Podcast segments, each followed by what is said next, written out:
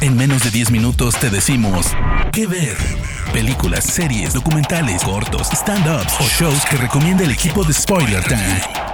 ¿Qué ver? Hola amigos y amigas, bienvenidos a un nuevo episodio de ¿Qué ver? El podcast donde en menos de 10 minutos les recomendamos contenidos para ver en servicios de streaming. Yo soy Ranafong y me encuentran en redes sociales como arroba ranafong con F-O-N-K al final. El día de hoy les voy a recomendar la miniserie original de Netflix, The Eddie, de solo 8 episodios. Voy a confesarles que desde el día que Netflix anunció que había cerrado un trato con Damien Chazelle para producir una serie, obviamente llamó mi atención y ganas de que esto suceda rápido y finalmente llegó. Les recuerdo que Damien Chazelle es el director de Whiplash, esa película que particularmente amé, no solo por ser baterista, sino por la intensidad y obviamente la música. También dirigió La La Land, película que debo reconocer la vi un año después del estreno y la disfruté muchísimo, sobre todo a través de la música de jazz eh, compuesta por su amigo Justin Horwitz, al igual que Whiplash. La otra película del director y el compositor es First Man, pero no vamos a hablar de eso ahora. Damien Chazelle es el productor ejecutivo y dirige los dos primeros episodios de esta serie The Eddie. ¿Qué ver? ¿De qué va la serie? Esta es la historia de Elliot, un reconocido músico de jazz estadounidense de años atrás que por motivos personales, los cuales no nos cuenta precisamente en la serie, decide irse a vivir a París, Francia. Ahí, junto con un amigo y socio llamado Farid, deciden abrir su propio club de jazz que lleva de nombre The Eddie.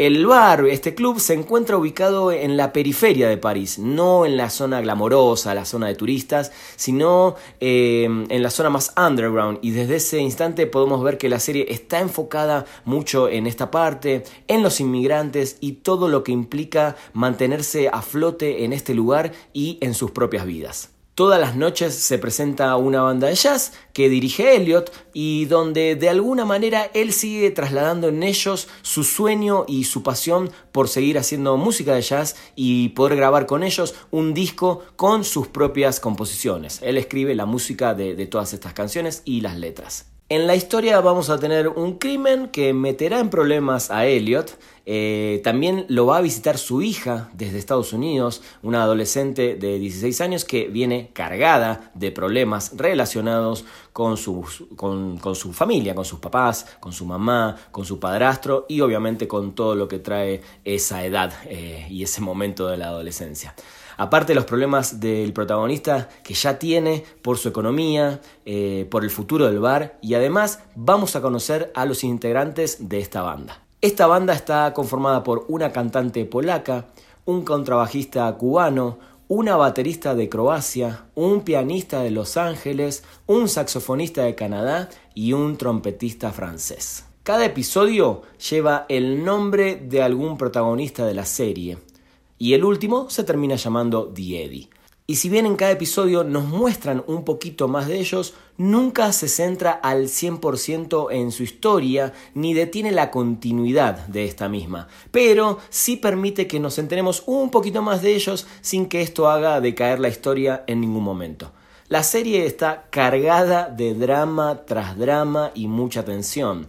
Por momentos esto puede resultar un poquito tedioso, pero creo que funciona y no hace más que mostrarnos todos los problemas con los que deben vivir ellos a diario y enfrentarlos, a veces con ayuda de ellos mismos, a veces distanciados por las propias peleas del día a día y los propios problemas. Eh, vamos a ver muchos temas también policiales, encuentro con la mafia, eh, la verdad que la historia está, está muy muy bien.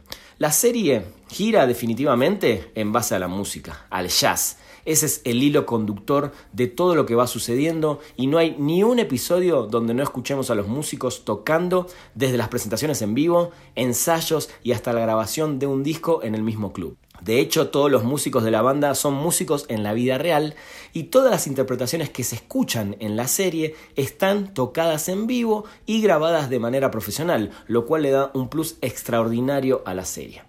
¿Quiénes son los actores? Elliot está interpretado por el actor norteamericano André Holland, a quien habíamos visto en películas como Moonlight y Selma, por ejemplo, y en series como Castle Rock y The Nick.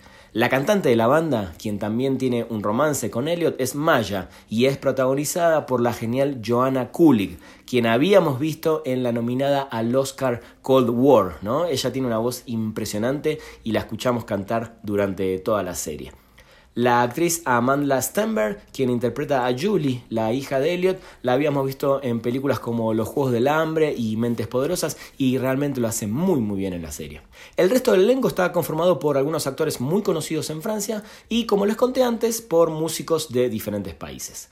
La música, ¿quiénes son los encargados? Eh, que además la música es completamente original para la serie. Uno es Glenn Ballard, músico y productor estadounidense, que por ejemplo coescribió y produjo el disco de mayor éxito de Alanis Morissette, Jack Little Pill, eh, que en 1995 ganó el Grammy por mejor álbum de rock y disco del año, y trabajó con artistas como Michael Jackson, No Dad, Aerosmith, Toto y muchísimos más, y en el mundo del cine también hizo muchas colaboraciones con Alan Silvestri, que muchos lo recordamos por su score, sobre todo de Back to the Future o los recientes de Avengers. Por otro lado, también eh, tenemos a Randy Kerber, que es un orquestador y compositor norteamericano que ya había trabajado, por ejemplo, en El color púrpura.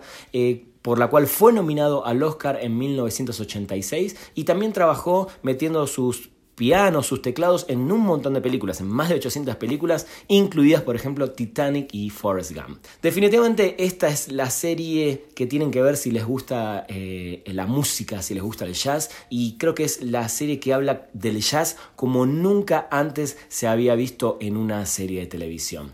Yo creo que si Damián Chazelle logra que a estas nuevas generaciones eh, se acerquen al jazz, eh, ya todos ganamos, definitivamente.